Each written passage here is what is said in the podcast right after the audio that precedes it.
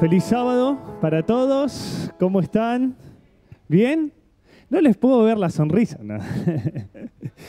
bueno, hay que sacarle un poquito. No, no. Eh, muy feliz sábado para todos. Realmente es, eh, es lindo que podamos estar juntos en un ambiente navideño.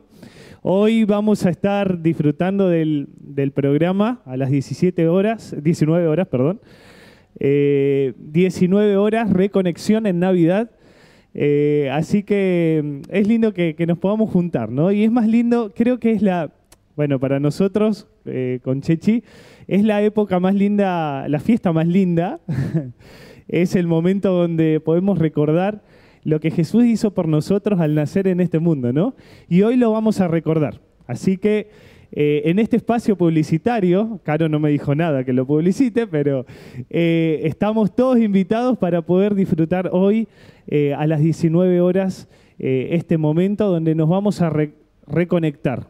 Reconectar con Dios, ¿sí? por medio de su palabra, por medio de representaciones, por medio de música, pero también nos vamos a reconectar entre nosotros. ¿sí? Eh, vamos a poder pasar un momento agradable, hay cosas ricas que se están preparando, así que eh, los motivo para que, podamos eh, disfrutar juntos ese momento. Bueno, como decía Chechi, es el penúltimo sábado del año. En esta altura, generalmente, uno tiende a hacer balances, ¿verdad? De cómo fue el año. Entonces pone todas las cosas positivas y las cosas no tan positivas. Quizás para algunos ese balance da muy positivo y para otros un poco negativo y mejor que pase el año y que arranque otro, ¿verdad? Eh, para nosotros este ha sido un año eh, de, muchas experiencias, un año donde conocimos a la iglesia eh, aquí de Olivos, un año donde nos sentimos como familia y la verdad agradecerles a cada uno, ¿no? Porque uno, este año fuimos los nuevos, nos tocó eh, pasar eh, eh, lo que significa ser nuevo en una iglesia y sentir el cariño, nos hemos hecho amigos, amigos que también comparten el mismo sentir porque recién se están sumando a la iglesia. así que realmente es, es lindo eso, ¿no? Y en mi caso, trabajar con, con jóvenes también ha sido un aprendizaje. Es por eso que hoy quiero que podamos ver en la Biblia, abrir juntos la Biblia y ver cómo el Señor guió a todas las generaciones, eh, sean niños, sean jóvenes y sean adultos, en su palabra. Somos una iglesia que se inició con jóvenes. Paso. Somos una iglesia que se inició con jóvenes. Al hablar de los pioneros de la iglesia adventista, eh, muchas veces no nos damos cuenta que en su mayoría, en sus primeros comienzos, fueron jóvenes. Por ejemplo, quizás a veces vemos las fotos de los pioneros de la iglesia, ¿no? Y los vemos así, ya avanzado en años. Pero cuando comenzaron, eran jóvenes. Teníamos, por ejemplo, a Jaime White con 20 años. Teníamos a Elena con 17 años. Miren qué jovencitos eran. José Bates con 25 y eh, Andrews tenía apenas 15 años ¿no? y 21 cuando se hace pastor. Así que somos una iglesia que de por sí, desde los comienzos, fue iniciada por movimiento joven. ¿no? Eh, mencioné quizás a los más conocidos, o sea, faltarían un montón, ¿no? Y que quizás a repasar la historia de nuestra iglesia, siempre la nota tónica es los jóvenes ¿no? y la juventud. Eh, pero me hizo una pregunta al repasar esto y quizás a repasar también a, nuestra iglesia del principio. Pero ¿será que solo los jóvenes, pero será que solo los jóvenes son llamados a esta obra especial? ¿Será que Dios se limita solo a una generación para cumplir sus propósitos? ¿Será que solamente los jóvenes son llamados para esto?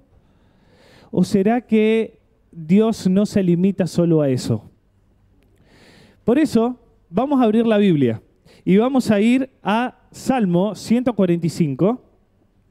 Salmo 145, 4. que nos habla un poquito allí sobre las generaciones. Salmo 145, 4. Y dice, una generación exaltará tus obras ante la otra y anunciará tus portentos. Una generación exaltará tus obras y anunciará tus portentos. De paso, eh, allí se utiliza la palabra exaltar, ¿no? Quizás en otras palabras se podría decir, en este contexto, celebrar. Una generación celebra a la otra. ¿Y qué significa esto de celebrar? Hablar alto, con volumen fuerte, alabar. En la iglesia somos un montón de generaciones, desde niños hasta adultos, diferentes edades, pero el propósito que tenemos como, iglesia en general, independientemente de la edad en donde nos encontremos, es alabar, es celebrar, es hablar alto, hablar fuerte, no quedarnos callados, pero esa alabanza ser transmitida a Dios. Ese es el propósito que tenemos como iglesia. Eso significa alabar, porque la prioridad que tenemos como iglesia, el objetivo central que tenemos es alabar. No hay otro objetivo que tenga la iglesia, lejos de este, alabar. Y lo vamos a hacer hoy, lo estamos haciendo ahora. Ya el hecho de venir a la iglesia, ya el hecho de prepararnos, ya el hecho de abrir la palabra de Dios, ya el hecho de cantar, ya el hecho de congregarnos, es alabar. Todo lo que hacemos aquí es alabar. Venimos con ese espíritu de, alabanza. Ese es el objetivo de la iglesia. Ahora, ¿qué es la adoración? ¿Qué es el alabar? La adoración es elevar nuestros ojos más allá de nuestra humanidad, más allá de todo lo que nos rodea, es dedicar un momento, un espacio de tiempo para conectarnos con algo trascendente, con Dios. Eso es alabar. Es cuando dejamos esta realidad terrenal y nos dirigimos hacia aquel que está en las alturas. Eso es alabar. Y es por eso que hoy, a la tarde, vamos a ver justamente eso también cómo el cielo se conecta con la tierra y cómo Dios siempre nos invita a poder conectarnos con Él para alabarlo. Eso significa alabar y ese es el objetivo que tenemos como iglesia toda en conjunto, alabar, conectarnos, salir de nuestro plano terrenal para conectarnos con el Dios de los cielos. Eso es adoración. Pero esa adoración, esa adoración no solamente es una relación vertical con Dios, no solamente es mi relación con Él. Adoración también significa es estar juntos de forma horizontal. No solamente es vertical con Dios, sino también es conectarnos juntos. Eso es adorar. La adoración bíblica siempre es comunitaria. Siempre adoramos todos juntos, no importa la edad, no importa eh, la circunstancia, todos adoramos juntos. La adoración también es horizontal. Y es por eso que es lindo que nos reencontremos como familia. Por eso esta mañana quiero que podamos eh, repasar tres personajes bíblicos. Tres personajes bíblicos que en esta, en esta ocasión van a ser jóvenes. Tres jóvenes de diferentes generaciones, diferentes momentos de la historia. Tres jóvenes eh, que quizás tuvieron eh, diferentes contextos y realidades. Y nos vamos a dar cuenta ahora en un rato. Pero con un detalle que solemos pasar por alto. Estos tres jóvenes que fueron fieles a Dios, ¿sí? que están en diferentes momentos de la historia, no, sé, no, no estoy hablando de los amigos de Daniel, diferentes momentos de la historia, tres jóvenes que brillaron en la Biblia, pero que no estuvieron solos y que quizás eso a veces lo pasamos por alto. Todos estos estuvieron acompañados por una generación anterior. Alguien que los apoyó, alguien que los impulsó, alguien que los guió y que no estarían registrados en la Biblia sin esa generación anterior, de lo cual los estuvo dirigiendo y acompañando. Y quizás hoy te puedes sentir identificado con algunos de estos jóvenes o con alguno de estos tutores de estos jóvenes. Por eso que vamos a ir al primer personaje. El primer personaje, vamos a ir a Segunda de Reyes 5. Segunda de Reyes 5, vamos a encontrar allí el primer personaje de la historia, una jovencita, una jovencita allí que no se, no se nos dice muchos detalles, pero vamos a repasarla juntos. Capítulo 5, versículo del 1 al 3. Y dice, Namán, general del ejército del rey de Siria, era un gran varón ante su señor, en alta estima, pero por medio de él el Señor había hablado, había hablado salvación a Siria. Era valeroso en extremo, pero leproso. De Siria habían salido cuadrillas y habían llevado cautiva de la tierra de Israel a una muchacha que estaba sirviendo a la esposa de Namán. Y ella le dijo a su señora, si mi señor rogase el profeta que está en Samaria, él lo sanaría de su lepra. Una muchacha, ¿no? No sabemos su nombre, no sabemos muchos detalles de ella, Solo sabemos que sí eh, pertenecía, bueno, en este caso estaba secuestrada, estaba llevada de cautiverio. Si bien no tenemos mucha información sobre ella, su nombre registra que podemos sacar algunas características distintivas de esta joven, ¿no? De esta muchacha, de esta adolescente. Algunas características según el pasaje y el relato que empezamos a leer y que ustedes después lo pueden continuar.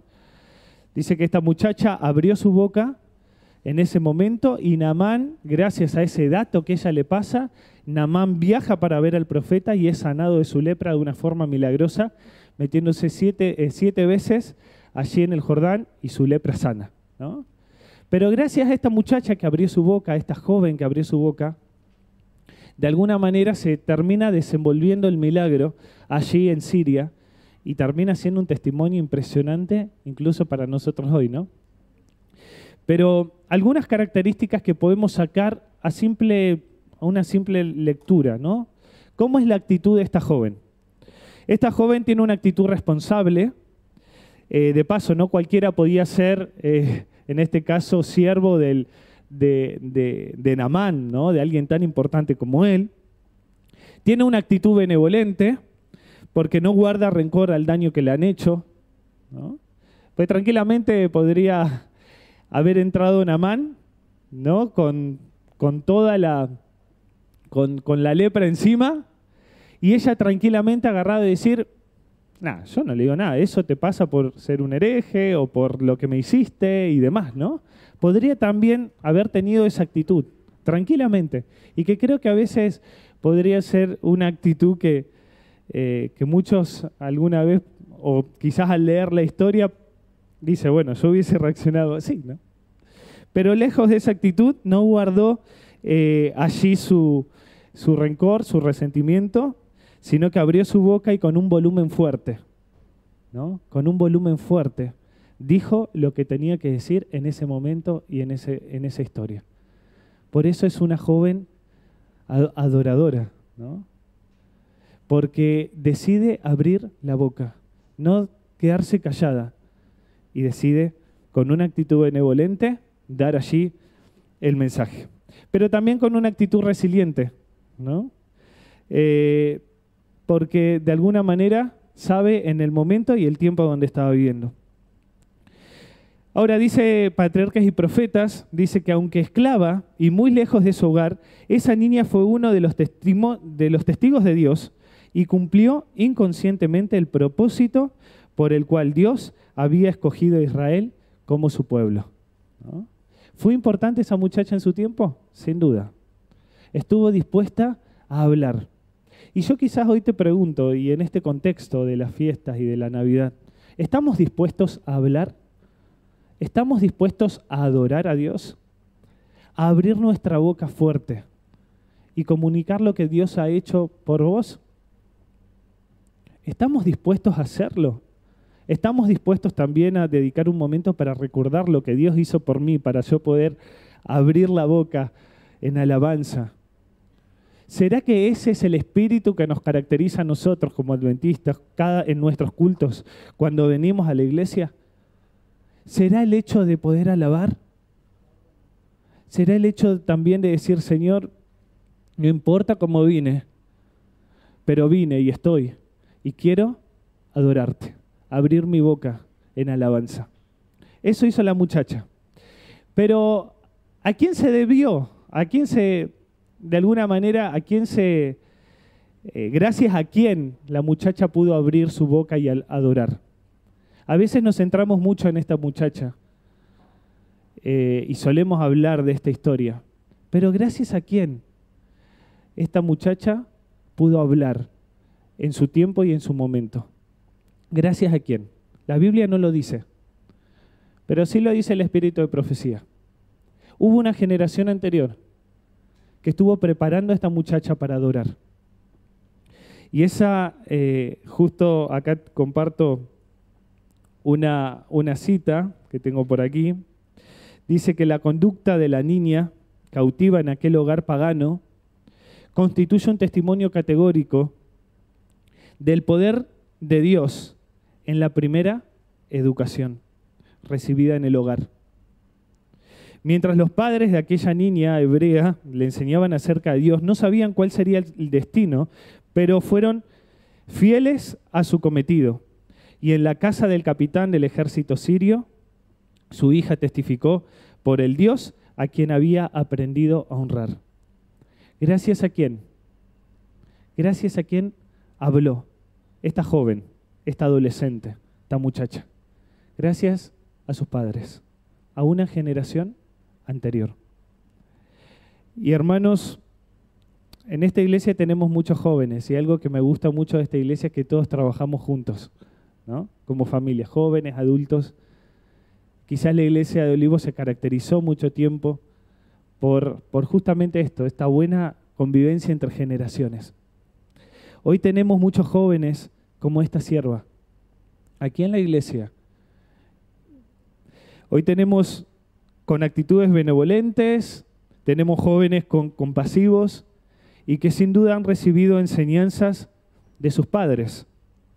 Pero saben que para una generación de adoradores en nuestra iglesia, para tener una generación de adoradores, necesitamos padres adoradores. Para tener una iglesia que adore, que exalte a Dios, independientemente de si el mundo se cae o no, necesitamos padres adoradores. Y quizás esto es una responsabilidad también, ¿no? Para aquellos que son padres o para los que alguna vez pensamos ser. Para tener una iglesia que adore, para tener una iglesia comprometida, para tener una iglesia que viva, que podamos dar el testimonio de Dios en este barrio, en esta zona, necesitamos padres adoradores. Padres que entiendan la responsabilidad del momento y del espacio. Padres que se comprometan con una educación superior. Necesitamos padres adoradores. Vamos a la segunda, segundo personaje. Vamos a ir a Esther, capítulo 2, y ya sabemos de quién vamos a hablar. De la reina Esther. Vamos a ir al capítulo 2 de Esther,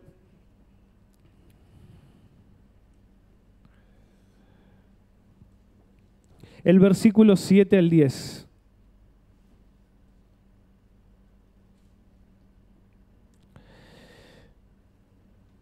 Allí tenemos y nos va a relatar un poquito sobre la, historia de Esther. Bien. Y si alguien lo tiene y, le, y desea compartirlo, lo puede hacer. ¿Sí? Esther 2, 7 al 10. ¿Ok? Esther 2, del 7 al 10. Si alguien lo tiene, lo puede compartir allí. Dale, Carlos. Mardoqueo tenía una prima llamada Hastá. Perdón, debe ser Esther. Sí.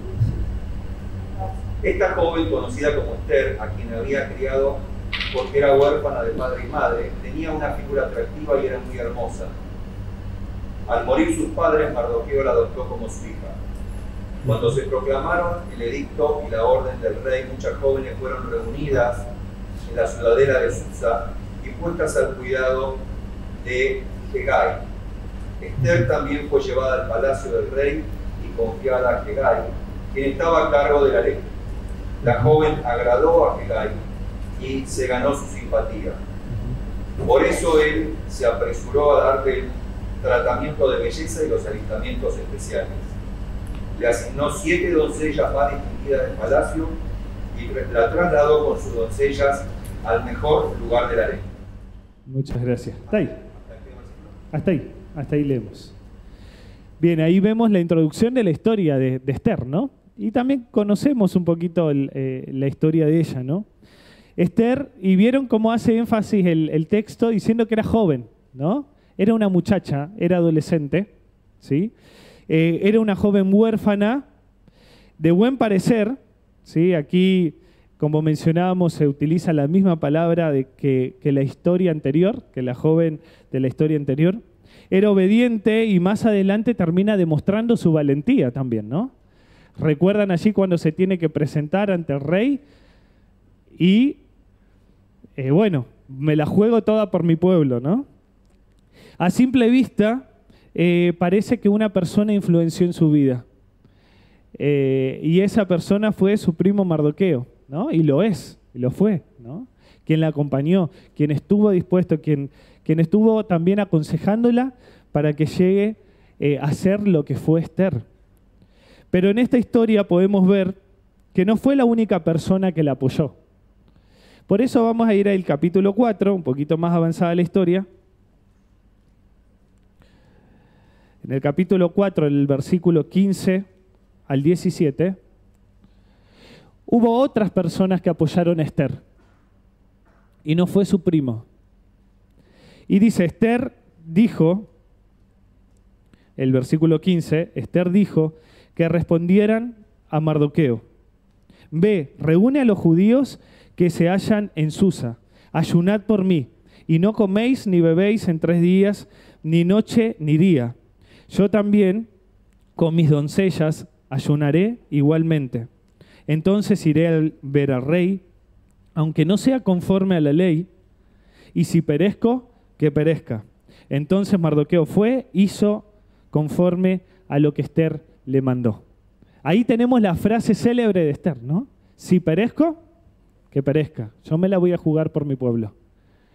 Pero no solamente Mardoqueo la acompaña en este proceso, sino que Esther le pide a su iglesia en el tiempo, en ese tiempo, que pueda acompañarla. Acompañarla con oración, con ayuno.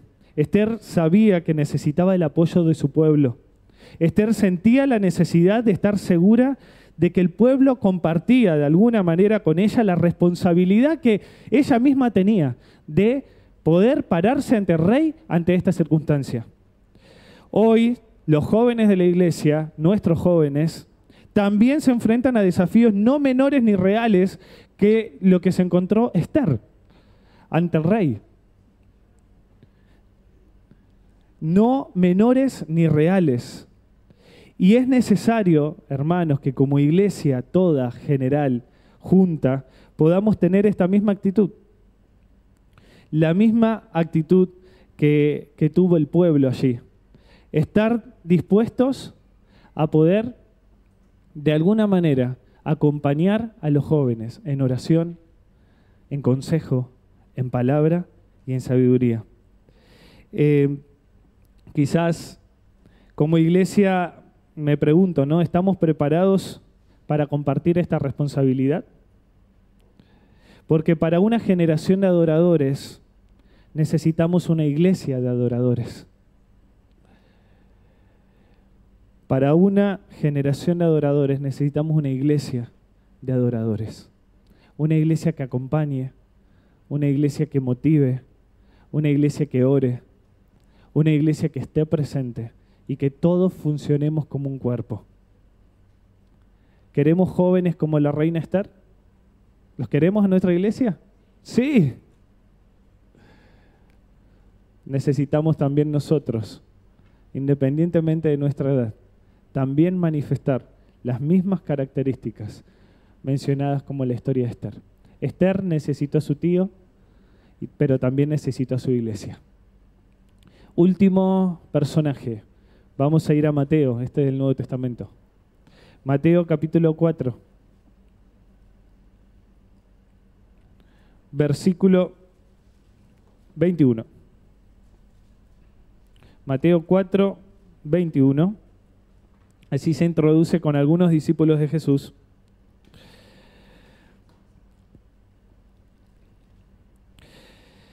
Los primeros cuatro discípulos, dice allí el subtítulo de la Biblia, y dice el versículo 21.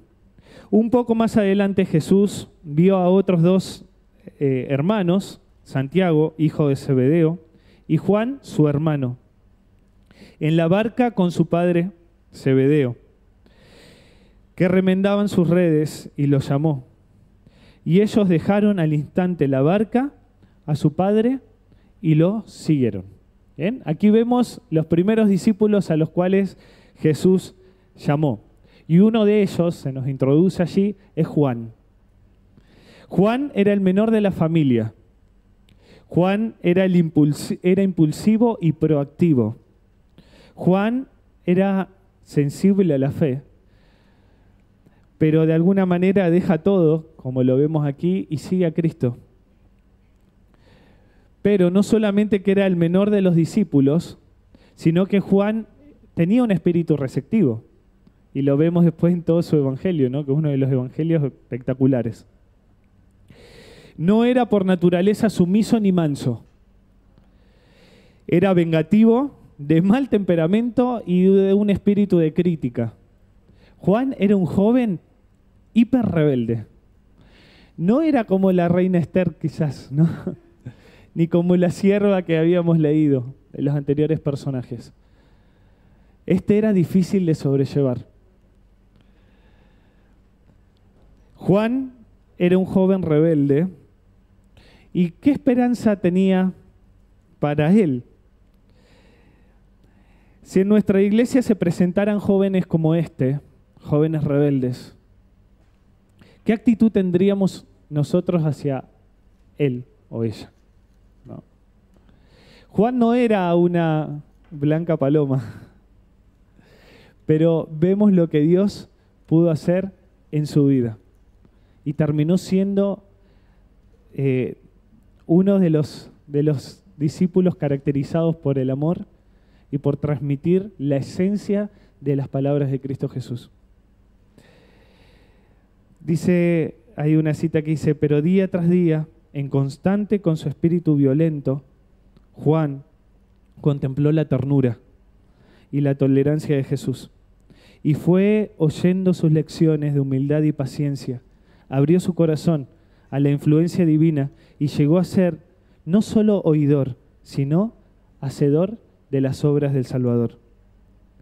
¿Será que como iglesia somos pacientes, tiernos, tolerantes con aquellos que erran, con aquellos que quizás tienen actitudes como Juan? Porque para ser para tener una generación de adoradores necesitamos ser como Jesús.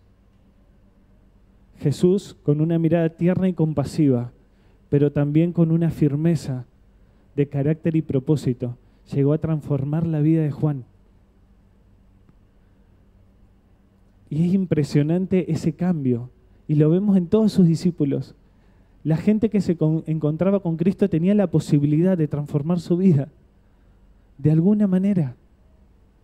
Queremos una generación de adoradores en nuestra iglesia, necesitamos a Cristo.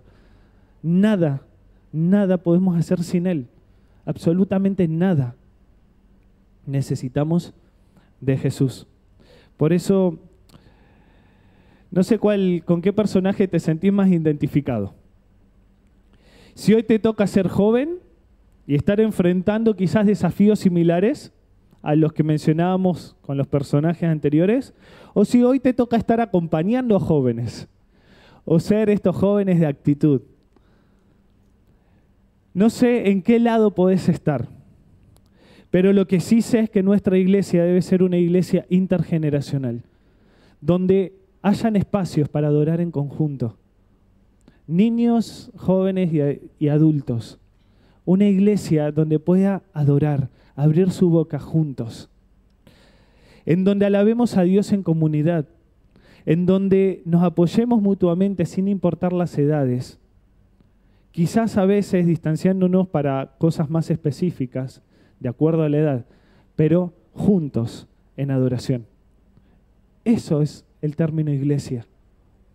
Es juntos donde nos podamos apoyar, donde nos podamos sentir queridos, una generación tras otra, como leíamos el versículo al principio en Salmos, una generación tras otra desaparece, pero continúa la alabanza y la adoración a Dios.